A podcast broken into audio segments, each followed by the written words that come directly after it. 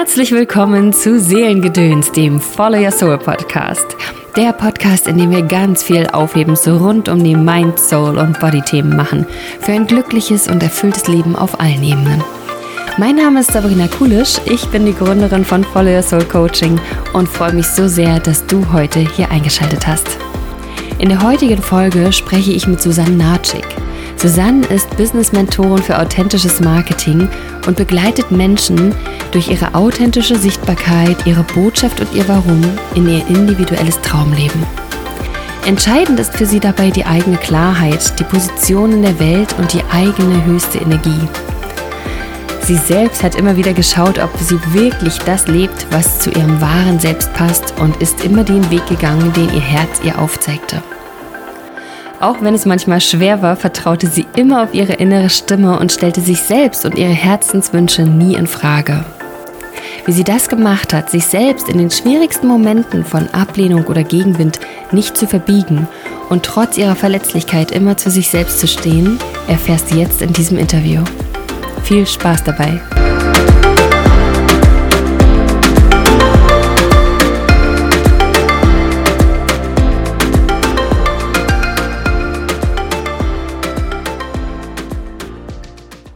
Freue mich heute sehr darüber, die zauberhafte Susanne Natschik als Gast in meinem Podcast begrüßen zu können.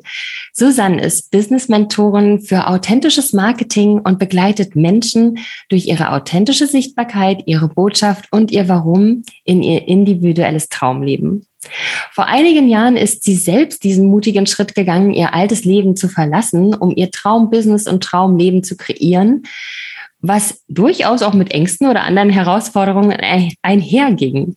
Doch was die absolute richtige Entscheidung war. Denn heute lebt sie es vor, dass Leben und Business leicht sein können und dass es leichter und freudvoller wird, wenn wir uns erlauben, zu jedem Zeitpunkt ganz authentisch wir selbst zu sein. Ich freue mich jetzt sehr darauf, deine Geschichte etwas genauer von dir selbst zu hören. Also ganz herzlich willkommen erstmal, liebe Susanne. Stell dich super gern auch nochmal selbst vor. Ja, Wo, wer bist du? Woher kommst du? Was macht dich aus? Okay, also erstmal schön, dass ich hier bin. Das freut mich sehr. Ja, wie gesagt, mein Name ist Susanne Natschik. Ich bin 51 Jahre alt, lebe mhm. jetzt seit 16 Jahren in Berlin, habe zwei Kinder ähm, meine Geschichte. Soll ich jetzt direkt anfangen mit meiner Geschichte? Oder? Kannst du super gern machen, ja. Okay. Puh. Geboren? Ich bin, oder was? Ja, ich kann ja aber ganz kurz, ich bin ja durch deine Geschichte auf dich aufmerksam gemacht. Ne? Das können wir den Hörern ja auch gerne erzählen. Ja, ja, ja, so. ja, ja. ja auch wirklich spannend. Also was wirklich spannend war an meiner Story ist, dass meine Eltern mich mit 19 bekommen haben bei dem mhm. Medizinstudium oh. dass meine ganze Familie alles reine Schulmediziner, Oma, Opa, Onkel, mhm. alle. Und ich wirklich schon als kleines Mädchen ja. gemerkt habe, ähm, die sagen mir, ich sage jetzt mal nur die halbe Wahrheit. Mhm. Die haben immer im Kopf, und es ist so, es ist so, das ist das und das ist das und so weiter. Und ich habe als kleines Kind schon gemerkt, die, da fehlt was. Mhm. Nämlich das Gefühl. Mhm. Das ist alles viel, viel größer. Das wusste ich schon als kleines Mädchen. Ja. Und dann bin ich halt in dieser Familie groß geworden als äh, komisch, sage ich mal so ein bisschen. Natürlich auch wurde ich sehr geliebt und aber die fanden mich halt ein bisschen spooky. Weil ich halt immer Sachen schon wahrgenommen habe und so weiter. Und natürlich hat mich das immer gereizt. Mhm. Was ist dahinter, alles wirklich zu verstehen, ja? Und es mhm. begleitete mich oder begleitet mich eben bis heute. Nur heute, sage ich mal, habe ich die Antworten darauf. Damals hatte ich die natürlich überhaupt nicht. Das war mein Unterbewusstsein oder meine Seele, mhm. die mich eigentlich immer geführt hat. Ja. Und dann habe ich studiert, meine Kinder bekommen, wir sind nach Hamburg gezogen, ich habe Karriere gemacht in großen namhaften Agenturen, habe Amazon in Deutschland auch mit eingeführt, also richtig. Ah, wow. Und auch da merkte ich immer, es fehlt was ich kann das jetzt wirklich nicht besser beschreiben. Mhm. Als würde uns immer nur so 30 Prozent gezeigt, was man, was wichtig ist, aber mhm. die wichtigeren, ich sag mal 70 Prozent, ja. darum hat sich so kaum jemand gekümmert. Mhm. Und für mich war es immer ein Riesenglücksfall, wenn ich dann irgendwo jemanden kennengelernt habe, der vielleicht mal so ein bisschen in meine Richtung gefühlt hat, sage ich mal. Mhm.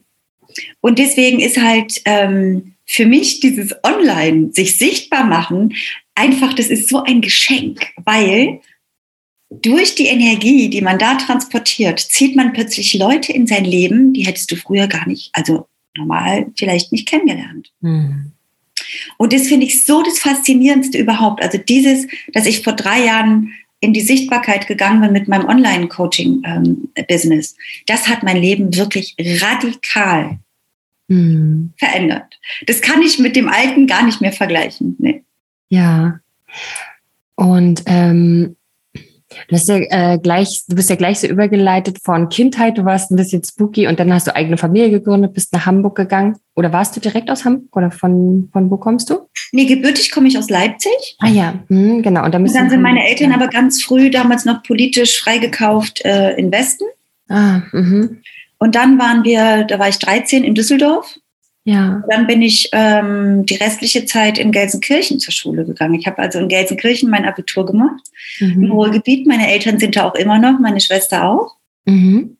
Dann war ich so meine Jugend im Ruhrgebiet, dann war ich zwei Jahre in Paris, bin dann wieder zurück ins Ruhrgebiet, habe in Essen studiert. Ja. Und dann halt zehn Jahre nach Hamburg. Da quasi, ich sag mal, wirklich klassisch als Angestellte gearbeitet. Ja. Und bis ich da eben meinen Job gekündigt habe, meinen hochdotierten, wirklich sehr, sehr guten Job mit zwei Kindern. Und ich sag mal, ich habe immer alle Entscheidungen wirklich aus dem Impuls heraus getroffen, aber nicht, ähm, wie sagt man denn, nicht, dass ich nicht darüber nachgedacht habe, also nicht aus dem Affekt. Mhm. Ja. ja. Aber einfach, wenn ich so tief in mir gespürt habe, hier passt was nicht. Dann hast du dem vertraut, ja? Dann habe ich dem absolut und immer vertraut. Und da muss ich wirklich dazu sagen, ich habe immer mir vertraut. Wow. Ich habe mich nie in Frage gestellt. Das krass, genau, darauf wollte ich nämlich gerade kommen. Das hast du dir also nie nehmen lassen, ne? Nee. Weil ganz oft passiert es ja eben genau in der Zeit, in der Schulzeit, in der, ne, wir werden erzogen, wir werden halt konditioniert durch die ganz, ganzen vielen Erwartungen und Anforderungen und ähm, ne, wie man zu sein hat, was man äh, irgendwo man hin. Also Hab ich überhaupt nicht. Frag mich nicht, warum. Ich weiß, mich haben schon viele danach gefragt. Ja.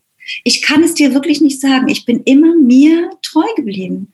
Und wenn 100 Leute da gesessen haben und wollten mir sagen, das ist blau, habe ich gedacht, ja, lass die reden. Nein. Ja. Es hat also. mit mir nichts gemacht. Und ich weiß auch noch, dass ich als Kind ich hab, weiß jetzt nicht, ob das hier vielleicht irgendwie komisch klingt. Das soll auf keinen Fall arrogant rüberkommen. Ich hatte wirklich so ein Gefühl, ein Glück gibt es mich. Oh, schön. Oh. Ein Glück bin ich da, um hier den Leuten zu erzählen, wo es lang geht, dass sie die Hälfte vergessen. Ja. Ich fühlte mich wie so ein Gotteskind, wie ein Gottesgeschenk, als Kind schon. Oh, und das ist nie verloren gegangen auf dem Weg. Nie verloren gegangen. Das ist ja Wahnsinn. Weil ich glaube, dass viele Kinder das erstmal noch haben, dass das ja auch so ein bisschen wie ein Auftrag ist, eben wirklich die anderen wieder zu erinnern. Und, ähm, das Gefühl hatte ich. Und, oh. und ich bin da immer bei, was ich natürlich, das klingt jetzt alles, als hätte ich dann die Probleme gehabt. Nee, nee, nee, nee, nee, nee. Also ich hatte totale Auseinandersetzungen mit meinen Eltern. Ähm, ich habe auch sehr darunter gelitten, weil sie mich natürlich vor allen Dingen meine Mama auch abgelehnt hat. Ich meine, sie als wirklich Schulmedizin, mhm. was sie sagt, ist richtig. Und mhm. das wird so gemacht und alles nach einem bestimmten Plan. Und dann kam ich und habe gesagt, nee, Mami, das fühlt sich komisch an. Ach du und so weiter, ja. Also da gab mhm. es viele Kämpfe, Ablehnungen. Ja. Ähm, meine Mama ist bis heute nicht so die Person, die jetzt wer weiß, wie ein Gefühl ist. Mhm. Also ich bin da schon so die, und dadurch wurde ich auch sehr krank. Also das klingt jetzt alles hier, wer weiß, wie äh, mhm. super toll. Ich war zwar immer bei mir und immer mit mir verbunden. Mhm. Aber da gab es natürlich auch sehr viel unterdrückte Gefühle. Ja, also du hast deine Integrität nicht geopfert quasi, sondern genau. und auch andere Dinge sind da. So, mhm. weißt du, ich wusste schon immer so, wer ich bin und welche ja. Kraft ich auch habe. Ja. Aber natürlich habe ich mich auch im Kopf in Frage gestellt. Also diese ja. Fragen wie, wieso bin ich so anders? Merkt es denn keiner, was hier los ist? Und so, das mhm. hatte ich mhm. natürlich auch. Gell? Ja. Aber eben innerlich nicht. Also innerlich bin ich absolut bei mir geblieben. Das war ja deine Ausgangsfrage. Genau. Ich mir vertraut, ja. Absolut. Wenn ich diesen Impuls hatte, hm. meine Intuition war immer die Eins. Hm. Hm. Sehr spannend, weil genau das ist ja das, was ganz oft dazu führt, dass wir uns eben anpassen oder dass halt uns selbst eher wegdrücken, um eben geliebt zu sein, um angenommen zu sein. Ne? Und wenn du sagst, du hast ja da auch Ablehnung erfahren, dass das nicht deine Integrität gekostet hat, weil bei ganz vielen ist genau da ja der Knackpunkt gewesen, so, ne? wo man dann sagt, okay, dann passe ich mich da lieber an, um nee, weiterhin wertgeschätzt zu sein. sowas von treu oder bin mhm. mir da mhm. treu geblieben und habe aber auch riskiert. Ja abgelehnt zu werden. Abgelehnt zu werden, alleine zu sein. Ich habe ja. dann, als ich wirklich diesen tollen Job da äh, oder mehrere tolle Jobs hatte, ich war ja auch ja einige Jahre bei Jung von Matt. Weiß ich nicht, ob dir das was sagt, aber ist egal. Es ist eine sehr gute Werbeagentur. Bis heute würde ich sagen, noch die beste. Mhm. Ähm, ich hatte einen super Job. Das hat mir auch Spaß gemacht. Aber dann hatte ich zwei Kinder, ein mhm. Reihenhaus in Hamburg. Jeden Morgen kam die Kinderfrau, die musste bitte pünktlich sein, damit ich pünktlich in den Job fahren kann. Meine Paula noch in die Kita bringen.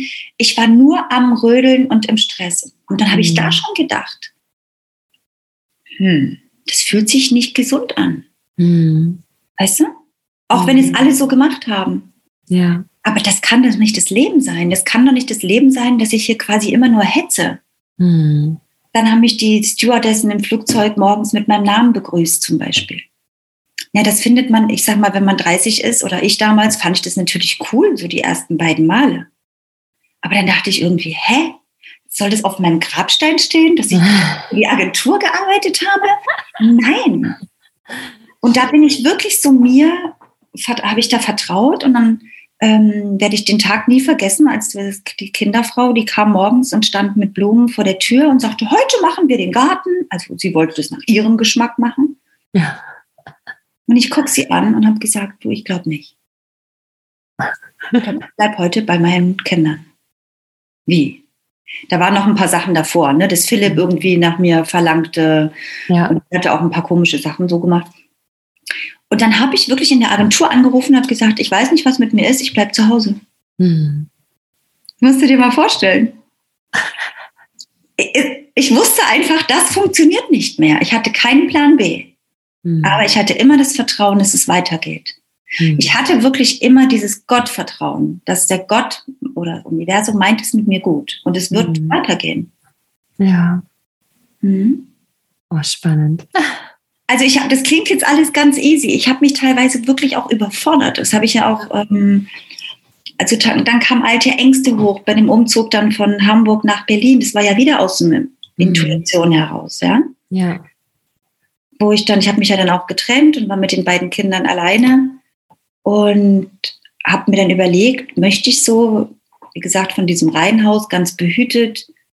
Es war alles wundervoll. Hm. Tolle Freunde, tolle Umgebung. Aber dann wieder so, meine Seele wollte sich immer leben und ausdehnen, ne? weil ich die ja gespürt habe, habe ich gedacht, will ich jetzt die nächsten 30 Jahre diesen Weg laufen? Zum Einkaufen, hm den Garten machen, weißt du, so immer das. Gleiche. Nein. Und dann kam Berlin. Hm. Berlin war nicht in meinem Kopf. Hättest du mich verstandsmäßig gefragt, hätte ich gesagt, nein, nicht Berlin. Das ist mir zu wild, zu irgendwas.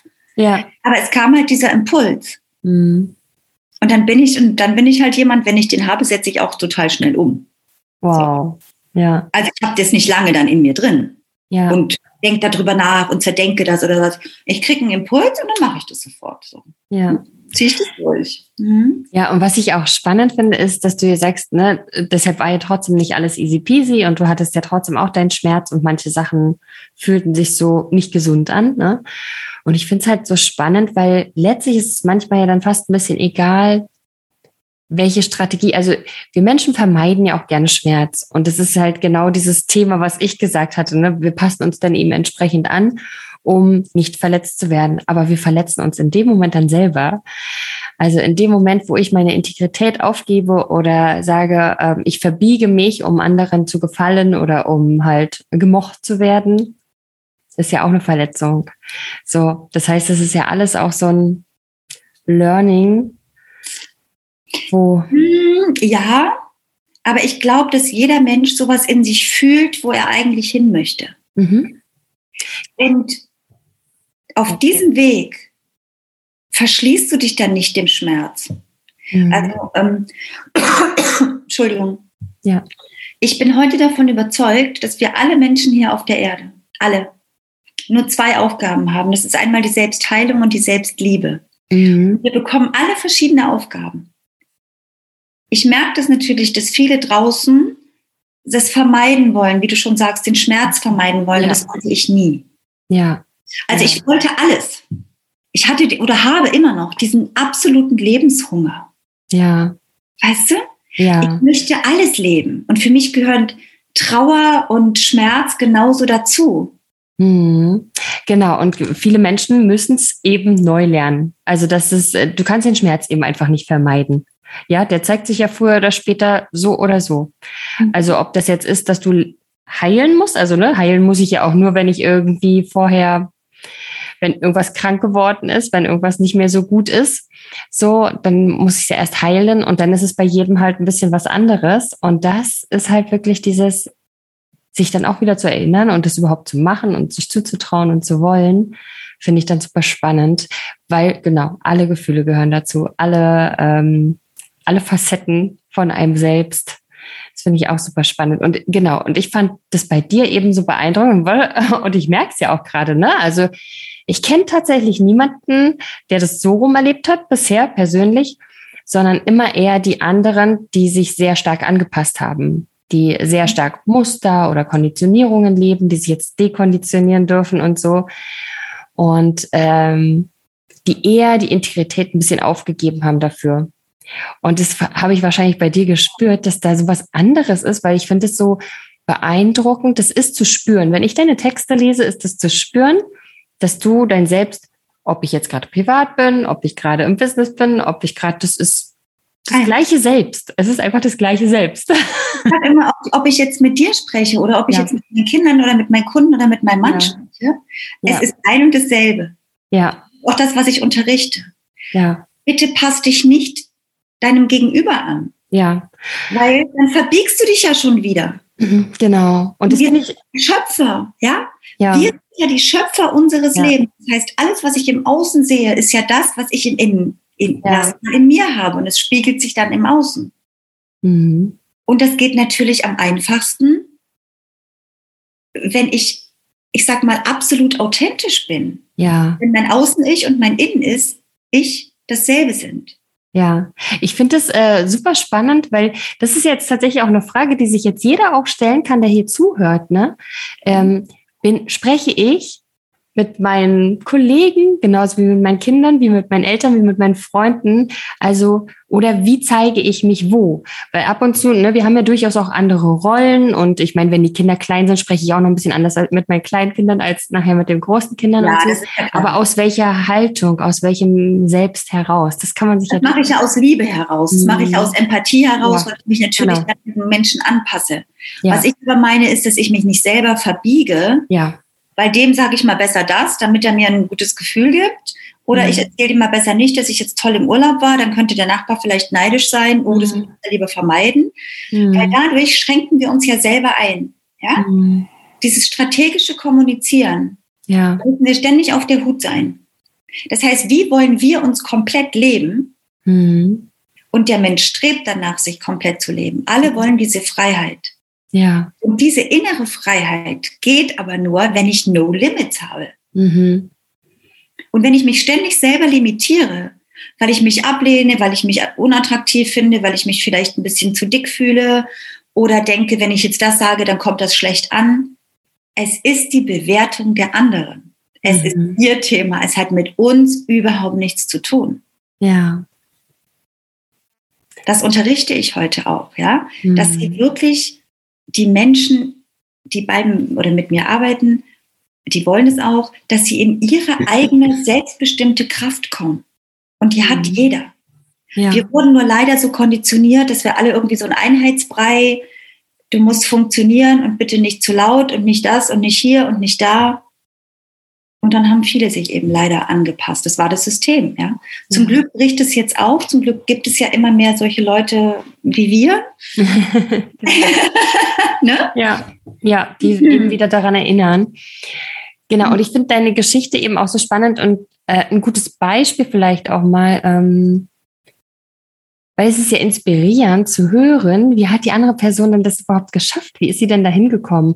Also jetzt zum Beispiel auch, wenn du sagst, na, du hast ja durchaus auch Ablehnung erfahren oder Bewertungen und so. Wie bist du denn dann damit umgegangen in dem Moment? bin ich damit umgegangen? Ich sag dir mal zum Beispiel mein erster Job. Das war bei FCB Wilkins in Hamburg, damals mhm. Amazon. Ich ja. kam frisch von der Uni, vorher wie gesagt in Frankreich. Ich war so, was kostet die Welt? Und ich habe immer schon sehr groß und visionär gedacht. War aber in der Stelle nur Juniorberaterin, Juniorkontakterin, mhm. also so ein kleines Licht, die eigentlich nicht viel zu sagen hat. Ja. Und dann habe ich ein paar Sachen auch mit Amazon. Ich meine, das war damals ganz in den Anfängen. Ja. Und dann habe ich gesagt, die müssen an die Börse und das muss so, das war ja alles noch nicht, das war ein Buchhändler. Und die müssen dies und ich habe die Vision mit denen gesehen. Ich habe ich hab ja dann sofort Bilder. Ich sehe ja, was da ist, weißt du, ja. das bekomme ich ja.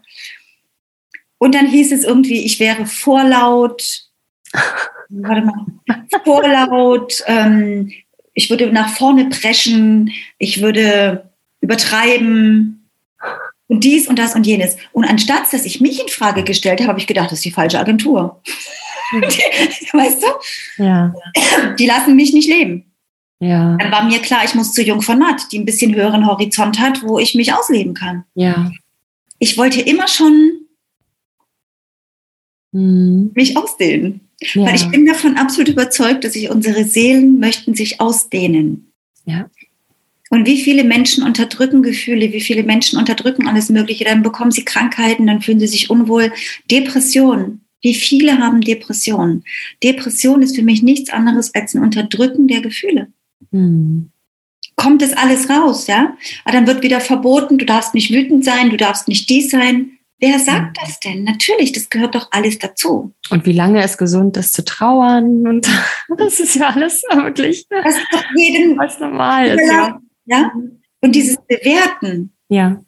das ist gut und das ist böse, das steht uns einfach nicht zu. Mhm. Ist meine Meinung. Wir, ja. wir sind göttliche Wesen und jeder kann das nach seinem Timing und nach seinem Befinden irgendwie machen. Aber wie gesagt, so bin ich dann damit umgegangen. Weißt du, wenn, wenn ich da so abgelehnt wurde, habe ich, die mochten mich ja auch. Es war jetzt ja nicht, dass sie mich total abgelehnt haben. Ich ja. habe ein bisschen, das war nämlich noch, das haben sie mir in der Probezeit ge gesagt und dann dachte ich so, ach nee, aber die Probezeit will ich jetzt irgendwie hier schon überstehen. und dann habe ich mich auch ein bisschen zurückgenommen, aber ich merkte einfach, das mhm. ist nicht mein Feld. Das ist nicht das ja. Feld, wo ich mich in meinem vollen Potenzial so einbringen kann. Ja. Und bei Jung von Matt konnte ich das. Ja. Da war es dann, genau, da war ich ja immer noch dieselbe Person. Und da hieß es dann, oh, du passt fantastisch zu uns. Mhm. Wusste ich, okay. Manchmal sind die Menschen auch im falschen Umfeld. Oh, voll. Ich finde es voll gut, dass du das so sagst, weil tatsächlich dieses ähm, sich auch noch selber zu limitieren, indem man einfach sich von außen so limitieren lässt, ne? Weil man denkt so, naja, jetzt bin ich ja hier und hier funktioniert es halt so und so. da muss man sich da wieder mal anpassen. Genau. Statt zu merken, wie du es ganz schnell gemerkt hast, oh, dann passe ich hier wohl nicht rein. Ich suche mir mal welche, die genauso ticken wie ich. Diese Unbewusst, weißt du, ich habe das alles nicht bewusst gemacht. Ja, okay. genau, heute lernen wir ja, das bewusst äh, wahrzunehmen und dann. Das habe ich früher nicht, weißt du? Ja. Ich, ja. ich habe dann auch diesen Job da manifestiert. Ich hab, hatte mich abends beworben und am nächsten Tag hatte ich das Vorstellungsgespräch. Hm. Heute sage ich ja, da habe ich mir manifestiert. Das, das Wort kannte ich früher gar nicht. Hm. Weil wir waren noch nicht so weit im Bewusstsein, hm. in diesen bewussten Worten überhaupt. Ja. Ne? ja.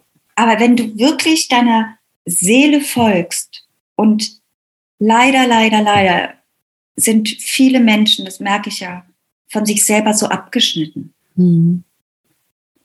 Das geht bis hier und ab hier ist wie so ein Riegel.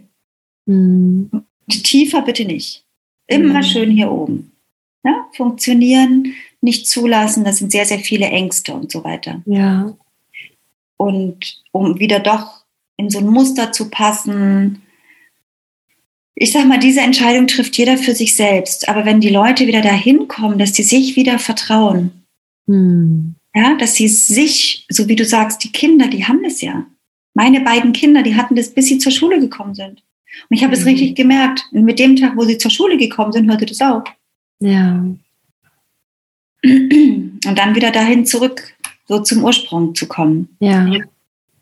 Genau, weil wir einfach auch gelernt haben, so den Kopf so groß zu machen. Ne? Unser Verstand ist so wichtig und wir treffen unsere Entscheidungen mit dem Verstand und so. Und im Grunde dürfen wir das alles umlernen und uns wieder verbinden mit der inneren Stimme, ja, mit der Bauchstimme oder Herzstimme, je nachdem, wo das vielleicht bei dir, wo du das spürst, so, ne, wo du diese. Mal das ja auch nicht stimmt. Weißt du, wir mhm. treffen die Entscheidung nicht mit dem Verstand. Nee, nicht, genau, nicht mal, wenn wir denken, wir treffen sie mit dem Verstand. nicht mal dann, genau.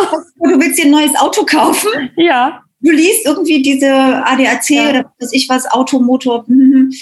Und dann steht da, das Auto hat den wenigsten Spritverbrauch und Öko und da und alles super.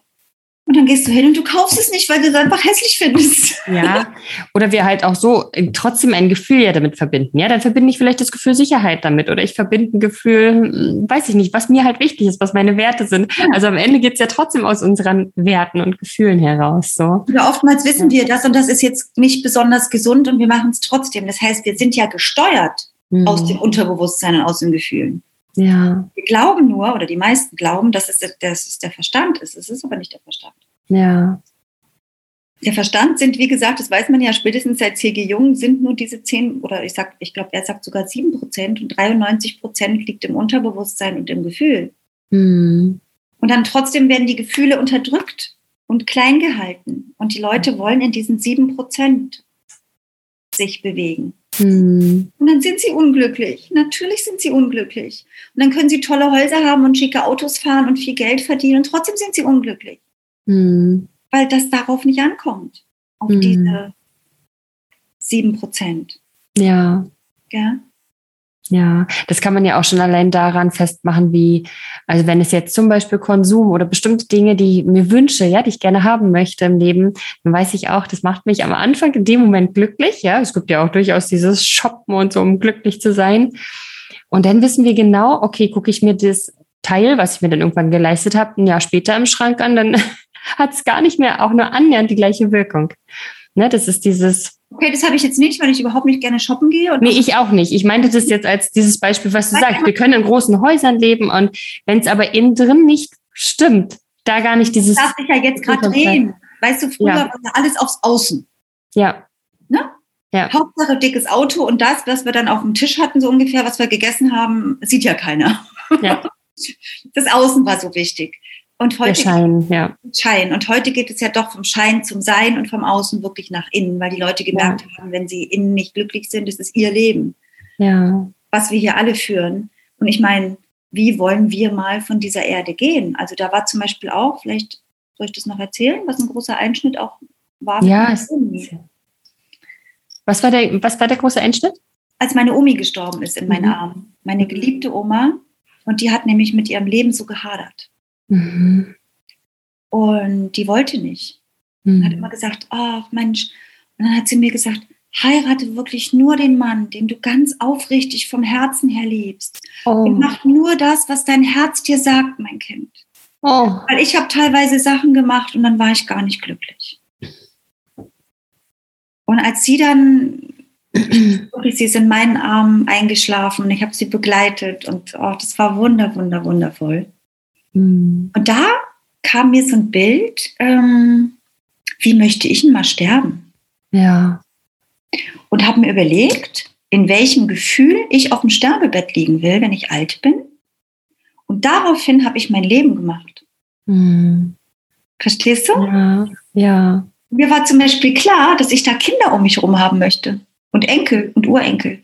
Also war mir klar, dass ich Kinder möchte. Mhm. Verstehst du? Also so vom, ja. Vom Gefühl her. Ja, ich glaube, der Tod ist immer eine ziemlich gute Frage für, wie will ich leben? Also, ne, wenn wir den Tod so ausklammern oder immer so wegschieben und denken, na ja, ich habe jetzt noch ewig zu leben und so, das ist ja so ein typisches Tabuthema. Dabei steckt daran so ganz, ganz viel. Also wie man sich eben diese Frage stellt. Ja, wie, wie kann ich glücklich sterben sozusagen? Oder wie möchte ich mich ja. auf dem Sterbebett? Wenn ich, möchte ich auch so zurückblicken und sagen, ich bereue das und ich bereue das und hätte ich mal und. Und das wollte ich halt überhaupt gar nicht. Ja. Ich wollte nicht so liegen wie meine Omi, die tat mir wirklich leid. Ja. Dann wusste ich so, okay, ich möchte nur das machen, mhm. was mein Herz mir gesagt hat, dass ich dann später sagen kann, ich bin immer meinem Herzen gefolgt. Mhm. Ich habe immer geliebt Mir ja. war ganz wichtig, dass ich sagen kann, ich habe nie jemanden betrogen. Mhm. Ich habe keinen hintergangen, weil ich wüsste, damit hätte ich Schwierigkeiten in mir mhm. drin. Weißt du? Mhm. Und ich weiß, ich will mit so einer, klingt jetzt blöd vielleicht, reinen Seele gehen. Mhm. Mhm. Das war mir total wichtig. Viel wichtiger als alles, was so im Außen ist. Aber dass, dass ich all meine Liebe, meinen Liebsten geschenkt habe, dass die wissen, dass ich immer für sie da war und dass ich Menschen glücklich gemacht habe, dass ich ja. Herzen erfreut habe, dass ich ein Mehrwert für Leute war und dass ich selber sagen kann, ich habe mein Leben gelebt. Mhm. Alles mit allem, was dazu gehört, so. Ja, ja. Ja, das ist eine voll schöne Frage. Ich denke, die kann man hier heute auch mal mitnehmen für sich selber, sich selbst zu überlegen, ach, wie möchte ich denn von dieser Welt gehen und was möchte ich bis dahin gelebt haben? Genau. Also genau, weil du kannst ja auch nur bereuen, wenn du ähm, jeden Tag so vorsichtig liebst oder angepasst und so auf Eierschalen läufst. Weil dann wird man sich wirklich hinterher fragen, was wäre eigentlich gewesen, wenn und hätte ich mal und so. Mhm. Ne? Ich finde das mhm. super spannend, ja. Mhm. Und ähm, und du hattest ja auch von diesem großen Schritt erzählt, als du von Hamburg nach Berlin gegangen bist. Vielleicht kannst du uns da auch nochmal mitnehmen, wie es dir zu diesem Zeitpunkt ging und wie du, wie du dazu kamst. Also du hast ja schon gesagt, es war auch wieder so ein Bauchgefühl, so, oh, es ist Berlin, ich gehe jetzt nach Berlin, aber es hat dir ja trotzdem auch ähm, Angst gemacht, oder? Irgendwas war ja. Also bewusst Angst gemacht hat es mir nicht. Hättest du mich jetzt in Hamburg gefragt, ob ich davor Angst habe, hätte ich gesagt, mhm. nö, weil ich dachte ja, ich schaffe alles. Genau. Und dann hatte ich aber meine erste Panikattacke am Umzugstag, mhm. wo ich mhm. damals dachte, das ist ein Herzinfarkt, weil ich kannte mich ja überhaupt nicht aus, was ja. das ist. Und es wummerte halt hier so. Ja. Und bis man mir halt gesagt hat, ja, das hat man mir auch noch nicht gesagt, dass es eine Panikattacke war. Nee, stimmt nicht. Die haben mir gesagt, ich hätte eine dritte Leitung zum Herzen und die hätte sich dann irgendwie überlagert. Also die haben mir das wieder so komisch medizinisch erklärt, wo ich so dachte, ja, okay, aber das ist ja nicht die Antwort. Und dann habe dann habe ich schon gemerkt, das war Panik. Mhm. Panik vor dem Unbekannten. Und da wurde mir erstmal bewusst, oh, Haus weg, Väter in Hamburg, Freunde in Hamburg. Was machst du da eigentlich? Da bist du ganz allein mit den Kindern in Berlin. Mhm. Ja, und dann kam noch dazu, dass wir dann in Berlin waren, auf Stralau. Mhm. Ich weiß nicht, ob du das kennst. Das ist so eine Halbinsel in Friedrichshain. Mhm. Schön eigentlich. Komische Energien allerdings. okay. Ja, da ist ganz komisches Grundwasser, habe ich wieder sofort gespürt. Mhm. Wir sind dahin und ich habe gedacht, was ist denn hier für eine Energie? Ja. durch die Rummelsburger Bucht haben die mhm. im, äh, im Krieg, haben die da U-Boote, mhm. einen U-Boot-Hafen bauen wollen. Da ist ganz viel kontaminierte Erde und das ist da alles noch. Jedenfalls fühlte sich das nicht so richtig toll an. Mhm. Hinzu kam noch meine ganze DDR-Vergangenheit, die natürlich im Westen überhaupt keine Rolle gespielt hat. Ja? Nichts verarbeitet von dem, dass mein Vater politischer Häftling auf dem Alexanderplatz war. Plötzlich wurde ich mit dieser hm. Geschichte konfrontiert. Nochmal Panik. Plötzlich war alles da. Verstehst hm. du? Ja. Alles kam hoch. Ja. Ich habe Bilder gesehen. Dann habe ich aber begriffen, okay, ich hatte das ja auch ausgeklammert. Das gehört ja alles irgendwo auch zu mir dazu. Dann hm. war das so wie Puzzleteile. Alles, was so noch mehr dazu kommt, und ich glaube, deswegen fühle ich mich heute auch so extrem sicher, weil ich einfach weiß, wer ich bin, in welchem Umfeld ich groß geworden bin. Da gibt es keine Geheimnisse, da gibt es keine, wo ich nicht hingeguckt habe. Weißt du, das ist alles eins, das ist alles transparent. Ja. Aber diese, diese Zeit, das, und das war eine lange Zeit, das war vier Jahre. Vier Jahre mit Panikattacken, mit nicht einkaufen gehen können. Ich habe es alles trotzdem gemacht, weil ich hatte meine Kinder und ich habe einen starken Willen. Aber frag nicht, ja. wie es mir innen ging, ja. Okay. Weil ich, mir war ja klar, ich habe zwei Kinder, ich muss. Ich wollte ja nicht, dass die mit so einer Mama groß werden, die nicht, nicht kann oder so. Und hattest du dir auch Hilfe gesucht damit? Also jetzt Therapie oder Coaching? Ja, also ich, nee, Coach, soweit war ich noch nicht. Mhm. Das wusste ich auch gar nicht, dass es Coaches überhaupt gibt. Mhm. Ähm, erstmal bin ich zum Arzt Ganz mhm. klassisch. Der hat mir dann Psychopharmaka verschrieben. Mhm. Ich konnte nicht mal erzählen, was ich habe. Der sagt, auch brauchen Sie gar nicht weiterreden. Das haben ganz viele. Mhm. Und dann bin ich nach Haus und habe diesen, und ich nehme sowieso keine Tabletten, also seltenst, ja. Und dann habe ich nur die Nebenwirkung und die Nebenwirkung war Suizidgefahr. Dann dachte ich, hä, das nehme ich doch nicht. Dann habe ich das in, in den Schrank und wusste, das muss irgendwie anders gehen. Das war also einmal, dass ich beim klassischen Arzt war. Ja. Dann habe ich auch eine Therapie angefangen, mhm. auch mit einer klassischen Psychotherapie. Da habe ich dann wieder ganz schnell gemerkt, ja, die ist im Kopf unterwegs. Mhm. Was habe ich denn davon, wenn ich das alles jetzt mit dem Kopf verstehe? Das war mir ja klar, warum ich Panik habe vom Kopf her. Krass. Aber was nützt mir das denn, wenn ich das trotzdem noch im System habe? Ja. Da kam ich heute nicht dran. Also Sehr spannend. Weil eigentlich Therapie ist ja genau dieses immer, dieses, was man ja auch schon fast so ein bisschen parodiert, ne, mit diesem, wie fühlen sie sich und wie fühlst du dich dabei? Also eigentlich geht es ja komplett um Gefühle. Nein, aber das ist ja immer nur oh. aus dem Verstand heraus. Ja, okay. Verstehst du? Das, ja. Was hast du von Leuten, und das habe ich ganz schnell gemerkt, was habe ich denn jetzt davon? Ich kannte meine Geschichte, ich wusste, wo ich herkomme, ich ja. wusste, warum ich Paniken hatte, ja. aber das nützt mir alles überhaupt gar nichts. Mir ging es ja trotzdem ja.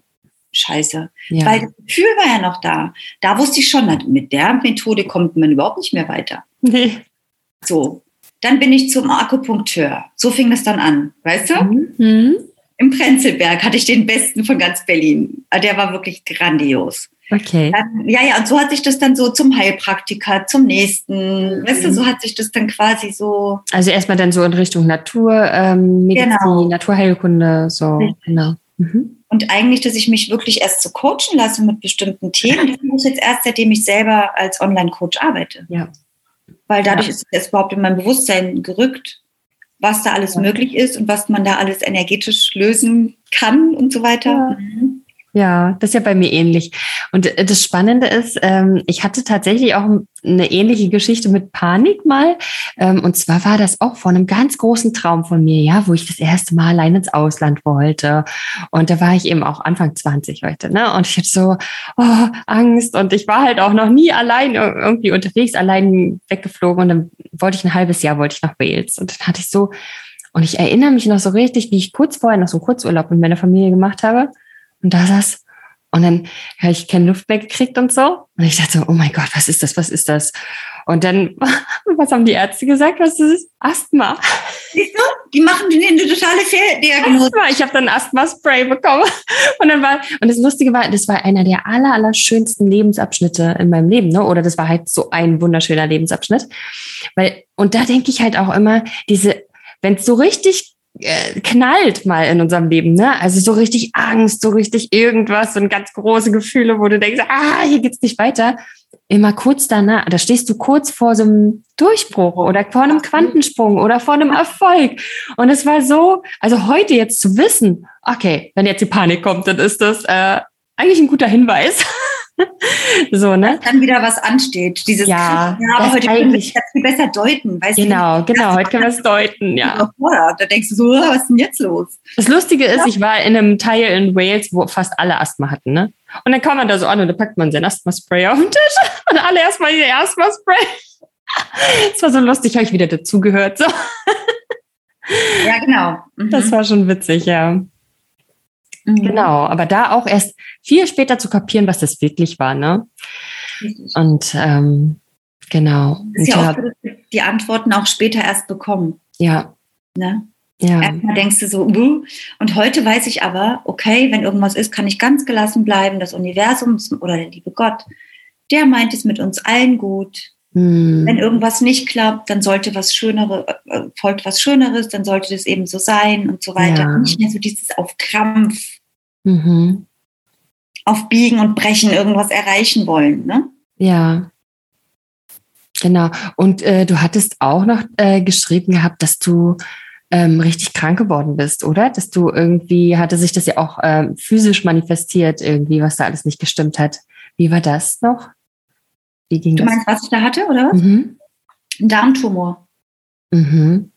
Und ähm, aber es mal war, wie soll ich dir das denn sagen? Ja. Das waren halt die unterdrückten Gefühle meiner Kindheit. Ich hatte schon immer irgendwie mit dem Darm zu tun. Mhm. Und als dann die Diagnose kam, ja, es war schrecklich, weil zwei kleine Kinder und alleine in Berlin. Ja. Aber es war auch so, ach endlich, endlich kann es raus. Weißt du? ja. Und dann guckten mich die Ärzte wieder an und haben gesagt, das gibt's doch gar nicht. Die liegt hier im Bett und strahlt. Ich sage, ich freue mich. Endlich kommt der Klumpen raus. Ja. Das meinte ich vorhin. Es war jetzt nicht alles immer easy. Ich ja. habe vieles auch in mir unterdrückt ne? und dann in, in mich mhm. reingefressen, sag ich mal wahrscheinlich. Und das hatte sich dann halt in meinen Bauch. Ähm. Mhm. Und hinzu kam noch, als wir dann nach Berlin gegangen sind, nach diesem behüteten, sauberen, ordentlichen Hamburg, mhm. Habe ich immer nur gedacht, oh Gott, Berlin macht dich krank. Mhm. Und genau dreieinhalb Jahre später hatte ich das dann auch. Da war mir wiederum klar, hm, das hast du dir ja selber manifestiert. Ja. Und da wusste ich, okay, wenn das funktioniert, dann funktionieren auch andere Sachen. Funktioniert auch die Heilung. ja, beziehungsweise dann funktioniert auch, was ja. ich alles haben möchte. Ja. Da wusste ich erstmal, wie manifestieren ja. geht. Ja. Bewusstes Manifestieren. Mhm. Aber du, äh, genau, aber allein auch durch deine Haltung mit, oh, jetzt kommt der Klumpen raus und so, bist du ja auch schon in die Heilung gegangen, bist ja selber in den Heilungsprozess gegangen, oder? Zu sagen, ich lasse das jetzt alles los. Das geht damit raus. Loslassen finde ich ein schwieriges Wort, mhm. weil ich finde, loslassen, das klingt so wie weghaben wollen, also zumindest bei mir. Okay. Als ich verstanden habe, dass es hier gar nichts um Loslassen geht, sondern um Annehmen. Mhm. Ich war vorher, glaube ich, oft im Widerstand, ja, dass meine Mama ja. eben so viel gearbeitet hat, dass sie mich auch abgelehnt hat, weil ich war ja, ja viel zu emotional und du bist ja genau wie dein Vater und also ich wurde sehr beschimpft auch von ihr. Okay. Ähm, und das habe ich natürlich verurteilt. Das fand ich natürlich blöd von ihr, weißt du? Mhm. Und loslassen bedeutet für mich viel mehr, das anzunehmen, dass es so ist. Mhm. Und das Geschenk dahinter erkennen. Ja. Also ohne Widerstand. Ja. Und das war mir dann wichtig, dass ich gefühlt habe, okay, welches Gefühl ist denn dahinter? Das Körperliche ist ja mal das eine. Aber es mhm. ist ja Körper, Geist und Seele. Ne? Ja. Und ähm, aber welches Gefühl ist denn dahinter, was ich so in mich reingefressen habe? Mhm. Und das habe ich aber alles komplett mit mir selber geheilt. Da hatte ich keinen mhm. Coach oder Therapeuten. Ja. Da bin ich wirklich mit mir selber. Ähm, mit mir ja. selbst. Genau, und so habe ich das nämlich auch verstanden. Also, dass du sagst, mhm. alleine die, allein der Satz, den du gesagt hast, so mit diesem, wow, jetzt kann ich diesen, kommt dieser Klumpen endlich raus. Ja, genau, so. den hat, glaube ich, auch nicht groß geschrieben. Genau. Das mhm. ist genau, und das ist für mich auch so, wie ich manif also das ist ja eine Manifestation dann auch wieder. Dieses, jetzt gehe ich in die Heilung. Also ich kann die Krankheit manifestieren und ich kann genauso die Heilung manifestieren. Ja, ja, ja. Ich habe naja, danach habe ich gewusst, jetzt bin ich gesund. Genau, genau. Das und ist dann sofort, bin ich Ja. Mir geht es so gut wie niemals zuvor. Das ist jetzt äh, ja. Äh, zwölf Jahre her. Mhm. Und ich habe das Gefühl, ich werde mit jedem Jahr, dass ich kalendarisch älter werde, jünger. Mhm. Also ich fühle mich heute viel, viel fitter als mit 18. wow. ja. Ja, weil wir immer, oder ich, weil ich immer mehr Ballast weggeworfen habe aus dem Rucksack. Ja. Und ich fühle mich von Tag zu Tag, wo noch mehr weggeht, leichter, leichter, leichter, leichter, leichter, leichter. Und ich werde okay. jünger, jünger, jünger, jünger, ja. Ja. Mhm. Ja, das ist schön. Mhm. Oh, also ich finde, ich finde es ja sehr inspirierend, ja, auch zu sehen, okay, selbst wenn ich jetzt mal weiß ich nicht, solche Postings sehe oder denke so, wow, wie cool und wie erfolgreich und wie schön. Aber ich mag immer diese Geschichte dahinter und zu sehen, wie, wie ist diese Person denn dahin gekommen? Hat die nie äh, irgendwelche Themen gehabt, so wie ich oder so wie andere? Finde ich super spannend. Also erstmal vielen Dank auch, dass du das so offen geteilt hast. Und ich habe ähm, immer so drei Abschlussfragen im Podcast, die ich dir auch sehr, sehr gern stellen möchte weil das dann auch so eine kleine Inspirationssammlung ist. Und bist du bereit für die Abschlussfragen oder hattest du jetzt noch was, weil ich wollte dich auf keinen Fall jetzt unterbrechen, wo du sagst, oh, das ist noch eine Message, die wollte ich eigentlich jetzt hier noch mitgeben? Nö, ich glaube, ich habe alles soweit gesagt, was so ist. Ja, schön. Genau. Und zwar ist meine erste Frage immer, was ist denn das lebensveränderndste Buch, das du je gelesen hast? Und wo du vielleicht sogar denkst, boah, wenn das die ganze Welt lesen würde, wäre die Welt ein anderer Ort. Mhm. Das Lola-Prinzip, mein erstes Buch. Mhm.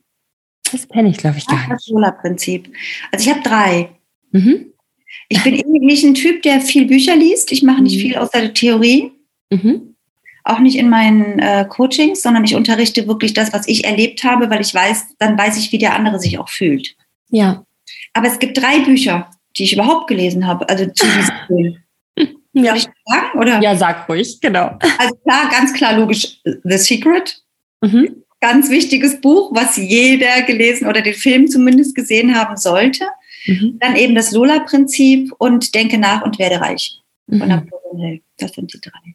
Okay, danke schön. Ähm, und was ist so der erste Tipp, den du jemandem geben würdest, der sich dazu entschließt, seine Träume zu verwirklichen? Hm, Nochmal kurz die Frage. Tipp, den ich jemandem geben würde, der sich entschließt, seine Träume zu verwirklichen? Ja, so der erste Tipp. Also so das erste, wo du denkst, das, das behalt mal dabei im Hinterkopf. Oder das äh, ist so der erste Rat, den ich dir geben würde. Ja, glaub an dich. Mhm. Nimm das für bare Münze. Ja. So geh dem nach. Ja. Das würde ich wahrscheinlich sagen. Und weil, ja, geh dem nach und lass dich dann natürlich nicht von irgendwelchen Hürden mhm. umhauen und äh, zweifeln, sondern wenn du wirklich so einen Traum hast, dann ist das die Sprache deiner Seele und dann ja. geh dem einfach nach und vertrau ja. dir. Ja, ich glaube, das ist halt wirklich auch so eine Message, die du sehr, sehr gut rüberbringen kannst, dieses Vertrauen, weil du das ja immer hattest, ne? Das ja. so weiterzugeben, dass man dem vertrauen kann, was in, aus einem selbst herauskommt, dass man ja, genau voll. dem vertraut. Ja. Und dass man halt nicht dem System vertraut und nicht, was irgend Omi und Opi und Mami und Papi oder irgendjemand mal gesagt haben, sondern hm. ja, mein Gott, Leute, vertraut euch bitte selbst. Ja. Ihr seid die Schöpfer. Ja. Hm. Ja. Und wir haben alle einen anderen Seelenweg. Und wenn, wenn da Zeichen kommen, dann geht denen bitte nach und äh, ja, vertraut euch. So. Mhm. Okay, danke. Und was ist dein absolutes Lieblingstool, um in einer guten Energie zu sein? Also vor allem, wenn du jetzt gerade nicht so viel Zeit hast, sondern sagst so, oh, ich ähm, weiß nicht, ich brauche jetzt gerade noch mal, ich hänge gerade so durch, aber ich muss gleich präsent sein und so. Wie bringst du dich dann schnell in eine gute Energie? Gibt es da so ein Lieblingstool, was du da hast? Ja, da gibt es ein Lieblingstool. Das mache ich auch mit meinen Coaches. Und zwar ist das eine Übung, ähm, sich vorzustellen, ich sag mal, am Brandenburger Tor zu stehen mhm. und dort vor Tausenden von Menschen die Botschaft rüberzubringen. Und die sind alle wegen dir da. Aha. und das ist auch die morgendliche Ausrichtung, die ich meinen Coaches mitgebe für Mhm.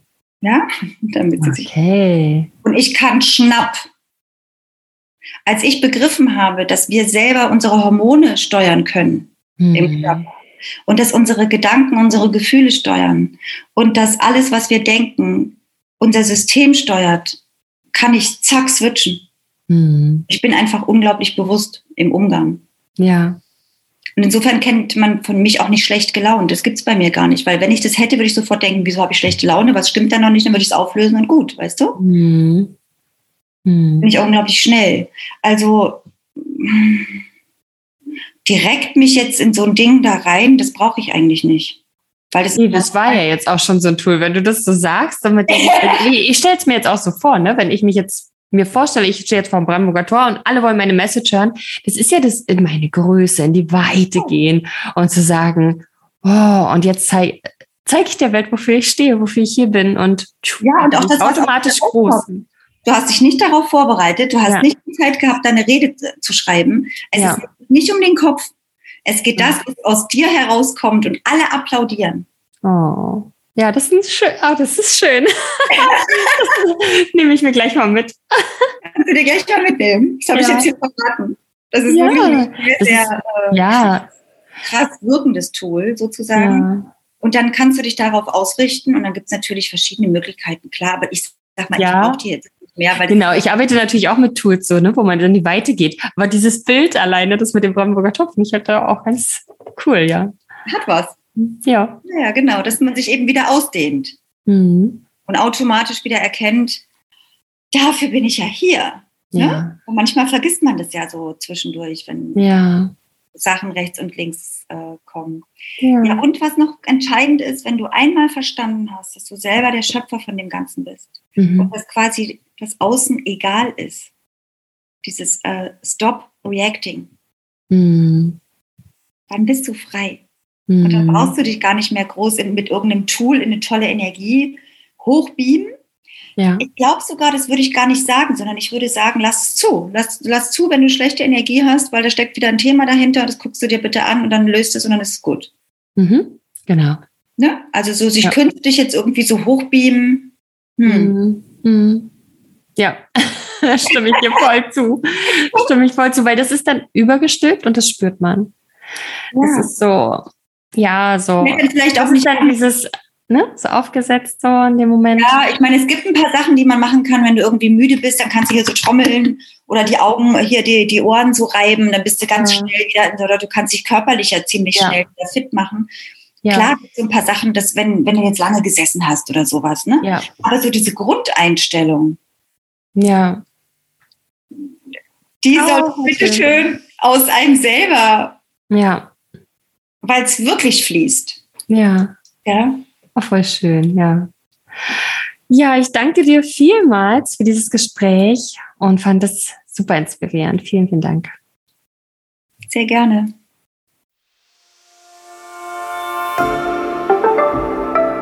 Ich muss zugeben, ich bin einfach beeindruckt, wenn ich höre, wie jemand nie den Glauben an sich selbst und seinem Wert für die Welt verloren hat. Susannes Integrität ist einfach unerschütterlich und sie gibt heute in ihren Coachings weiter, wie man seinem Herzen folgt und sich dabei vollkommen selbst vertraut. Es gehört eine unerschütterliche Selbststärke dazu, sich nicht anzupassen, um der Ablehnung oder dem Schmerz zu entgehen. Wenn du jetzt mit ihr in Resonanz gegangen bist oder es dich inspiriert oder du dich fragst, wie es funktioniert, nicht mehr an sich zu zweifeln und zu einem tiefen Urvertrauen zu gelangen, kannst du Susanne sehr gern kontaktieren. Ihre Kontakte sind in den Shownotes verlinkt. Wenn dir diese Folge gefallen hat, hinterlass mir unbedingt eine gute Bewertung auf iTunes. Abonniere den Podcast und teile ihn mit deinen Freunden. Außerdem interessieren mich nun deine Gedanken dazu, die du gern unter dem Post auf Instagram teilen kannst. Ich freue mich, wenn du auch in der nächsten Folge wieder einschaltest. Alles Liebe und bis zum nächsten Mal.